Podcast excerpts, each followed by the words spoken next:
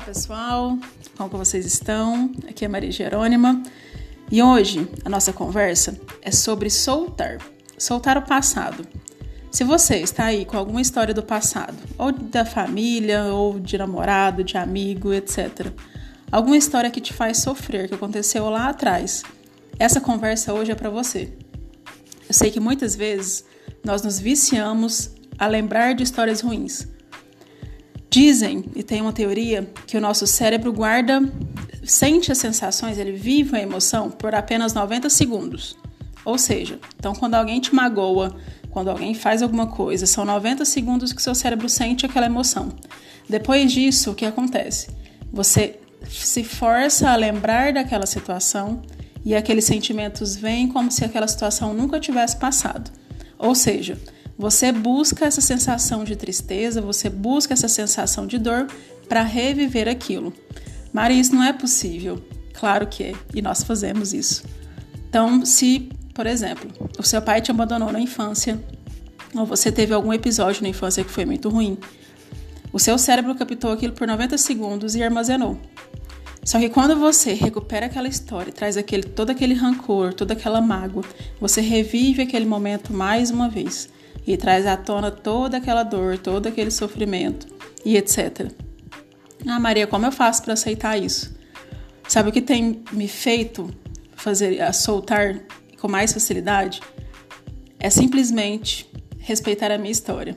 Pensar que tudo o que aconteceu é porque tinha um motivo, sem culpar o outro. Eu tive uma separação, eu não, né? Meus pais se separaram quando eu era adolescente e foi uma separação bem conturbada.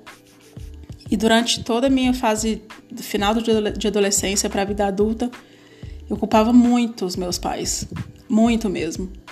Só que hoje eu entendo como eles sendo o meu espelho, refletindo o que eu sou e sabendo e respeitando a minha história, eu sei que se talvez, talvez não tivesse acontecido tudo, eu não tivesse me tornado a adulta que eu sou, a mulher que eu sou, eu não teria procurado tanta coisa, eu não teria tido coragem de sair de casa para morar, para fazer faculdade com 17 anos, eu não teria ido para fora do país, eu não teria feito tantas coisas. Eu honro meu pai e minha mãe porque eles tiveram a história deles e eles fizeram com que eu seguisse a minha história. Era assim que deveria, deveria ter sido. E talvez você vive histórias de abandono, de sofrimento, histórias tão terríveis, tão difíceis. E você merece esse conforto, você merece essa tranquilidade. Quando você aceita que tudo acontece da maneira que tem que acontecer, fica tão mais fácil.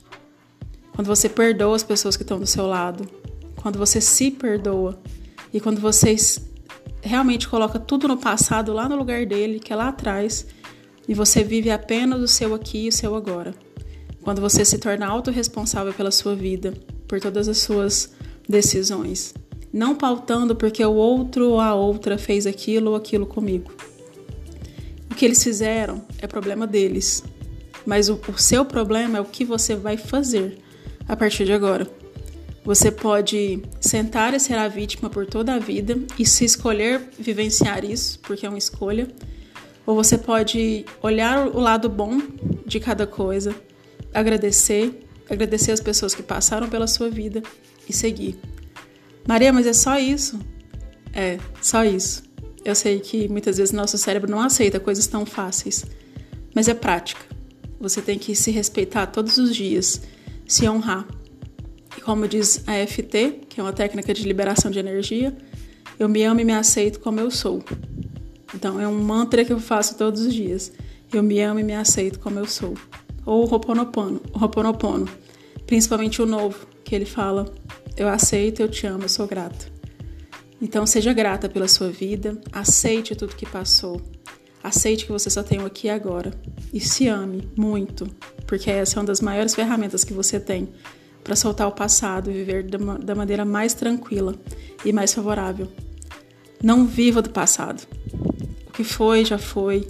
Esse minuto, essa última hora, já foi. E você tem o aqui e o agora. Aproveite isso. Viva isso. É bom relembrar, é bom perceber quem você era, quem você é hoje. Melhor ainda é saber o que você ainda pode aproveitar, o que você pode ter de, diferente. é o que você pode conquistar sendo essa pessoa diferente que você é hoje. E acredite, você é sempre melhor do que, do que ontem. Apenas aproveite isso. Aqui é a Maria Jerônima. Eu espero que você fique muito bem. Lembrando que está tudo bem, do jeito que está.